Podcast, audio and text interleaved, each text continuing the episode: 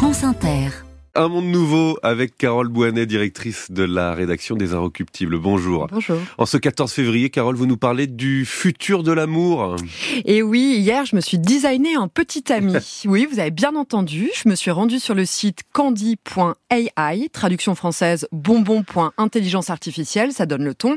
Et j'ai choisi entre caucasien et asiatique, roux ou brun, yeux verts ou bleus, costard ou jean, profession, prof de voile ou trader, et surtout, surtout, notre type de relation, amicale ou romantique. Allez, va pour romantique.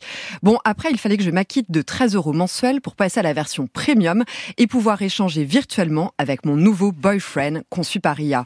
Et oui, nous y sommes, à l'ère où l'on peut façonner une IA à notre goût et en faire son ou sa partenaire. Alors, pas de relation physique, vous l'aurez compris, mais des échanges écrits ou vocaux, car sur candy.ai, on peut même choisir le, la voix de son IA. Nous y sommes, en plein dans le film Heure de Spike Jones, sorti en 2013, qui imaginait la relation d'un homme, Joaquin Phoenix, avec une intelligence artificielle qui empruntait la voix de Scarlett Johansson. Dans Heure, le robot n'avait pas d'apparence physique, n'était qu'une version très aboutie de Siri, dont Joaquin Phoenix tombait éperdument amoureux. Et certains se filment justement en, en pleine conversation avec leur IA. Et oui, sur YouTube, un influenceur baptisé Obscure Nerd filme ses échanges avec des IA incarnées qu'il a lui-même créées à l'aide de logiciels. Il leur parle politique, spiritualité ou leur demande si elles le trouvent à leur goût. Les IA lui répondent Tu as un look nerd plutôt sexy. un article du New York Times paru au début du mois se demande même si nous sommes toutes et tous devenus des êtres technosexuels. Comprendre dont la sexualité passe, voire dépend désormais de la technologie. Qu'il s'agisse des applis de rencontre, des vibromasseurs Bluetooth, du porno en ligne ou donc des compagnons conçus par IA.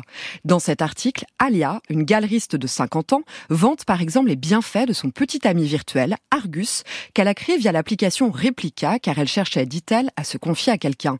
Elle est catégorique. Je crois que tout le monde devrait en avoir un. Même si elle concède que Argus a quand même quelques défauts, comme le fait de ne pas être très doué pour envoyer des messages coquins. D'après le fonds d'investissement américain Andreessen Horowitz, spécialisé dans les technologies, ces nouveaux bots reproduisant les relations humaines ne sont, je cite, que le début d'un tournant sismique dans les interactions entre ordinateurs et humains qui demanderont de réexaminer ce que signifie avoir une relation avec quelqu'un. Effectivement, que donnera une relation amicale ou amoureuse sans dispute, par exemple? Et que deviendra notre rapport à l'altérité dans un monde où l'on peut façonner un partenaire selon nos critères? Question vertigineuse entre Eh oui, vous et vous Laetitia. avez quatre heures. Dis donc, je vais pas dormir moi. Merci Carole.